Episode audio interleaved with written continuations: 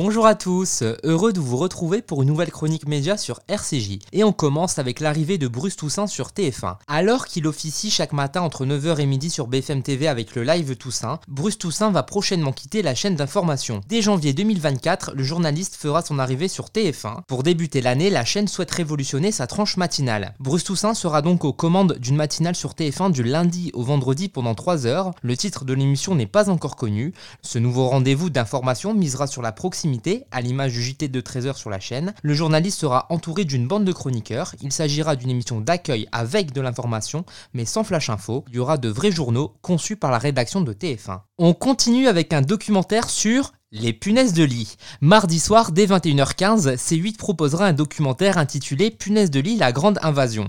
Récemment, ces nuisibles ont fait la une de l'actualité en envahissant notamment les transports en commun, les écoles, les hôpitaux, les hôtels et bien sûr les maisons. Les punaises de lit se reproduisent par millions et résistent à tout. Le coût pour s'en débarrasser est exorbitant. Certaines personnes se retrouvent obligées de cohabiter avec les punaises de lit au risque de leur santé. Déménagement, rupture, maladie, ce documentaire va à la rencontre des Français qui ont tout perdu à cause de ces nuisibles. Ce reportage est également marqué par des témoignages d'experts apportant des réponses à ce problème de santé publique. Et on termine avec l'arrêt du magazine de la santé sur France 5. Après 25 ans d'antenne, le magazine de la santé, animé par Marina Carrière d'Ancos sur France 5, va s'arrêter à la fin de la saison en juin 2024. Le programme renaîtra sous une autre forme avec de nouveaux intervenants pour la rentrée 2024. Selon Europe 1, l'arrêt de l'émission n'est pas dû aux audiences bien qu'elle soit en baisse. Le magazine de la santé est donc diffusé sur France 5 et produit par Newen Studio, qui est une société de production ayant été rachetée par TF1 en 2018.